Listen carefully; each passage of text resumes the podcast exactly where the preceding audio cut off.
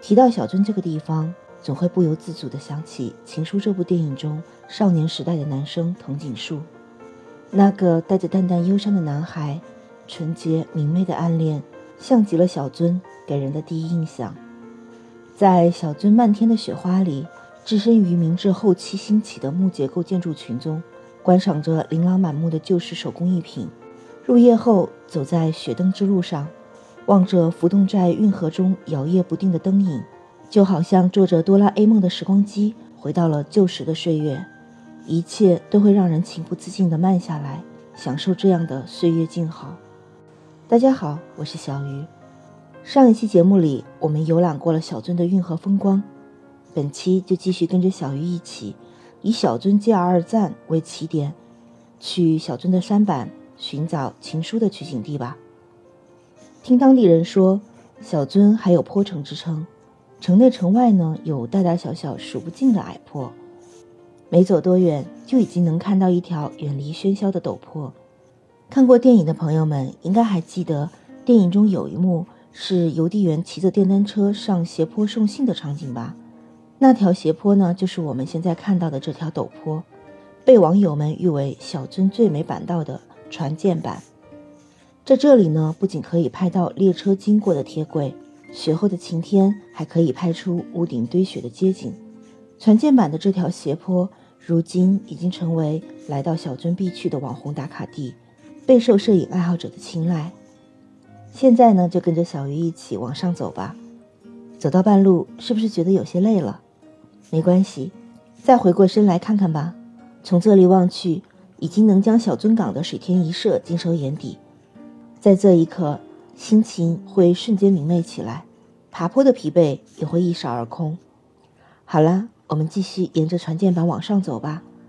接着会进入下一个名为“地狱版”的陡坡，听名字是不是感觉挺吓人的？其实真没有什么吓人的地方，倒是途中会看到一个很有特色的教堂——富冈圣堂。这个教堂呢，是典型的哥特式建筑风格。悬挂的十字架点缀在红色尖顶中央，在蓝天白云的映衬下显得安静美好。从地狱版的分岔路往下走，就到了名为团子版的板道。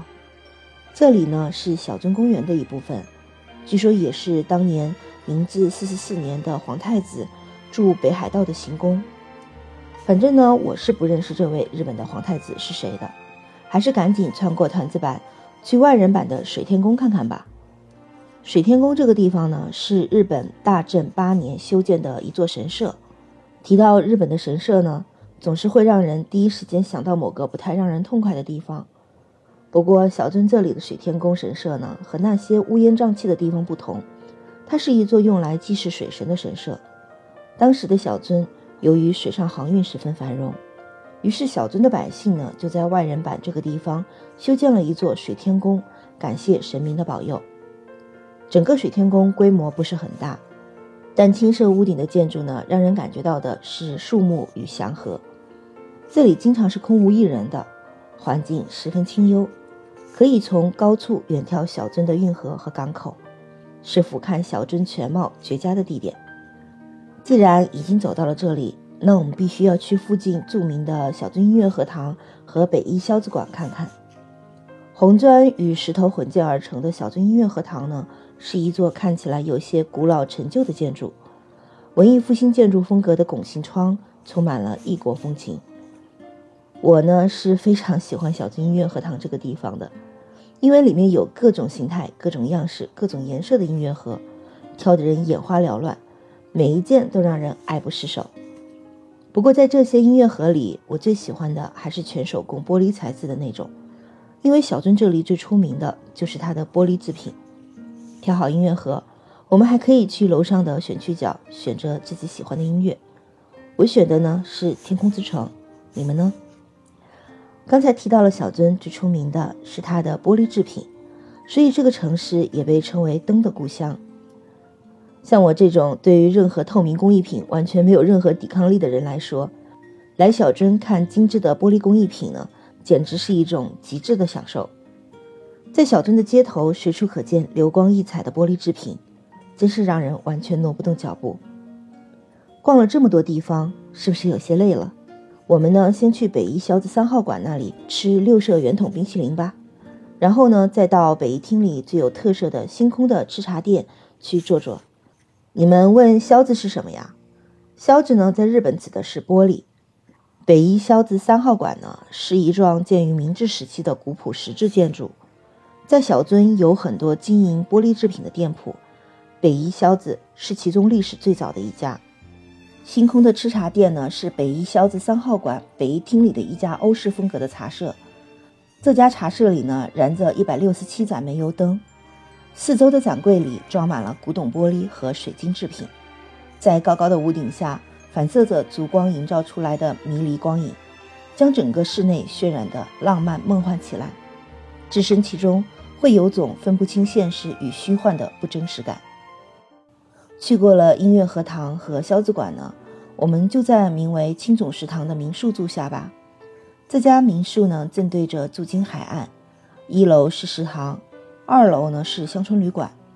我是特别喜欢吃这家民宿里烤出来的一种被称为脸鱼的太平洋飞鱼。据说他家的这种鱼呢，是小樽当地最正宗、最新鲜的。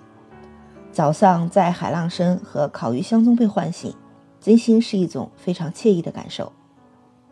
小樽好吃的好玩的可不是只有这些。希望明年的夏天疫情能够结束。等疫情结束后，小鱼呢再带你们一起去小樽的道心纳凉花火大会看烟花，去 Ritao 西点屋吃甜点，去月中旅馆住传统的日式旅馆吃地道的日本家庭料理。最后，在我们这趟冬日的小樽之旅结束前。我们还有一个地方一定要去，那就是小樽的天狗山滑雪场。如同电影《情书》中女主渡边博子一样，想着埋藏在心底里的那个人，那段岁月，对着远山大声呼喊出那句经典的台词：“你在那边好不好？我在这边非常好。”日本北海道的小樽之旅到这里就全部结束了。我们下一站要去哪里呢？小鱼的心里已经有了一个小小的计划，大家觉得会是什么地方？可以在评论区里留言猜猜看哦。我们下期节目再见吧。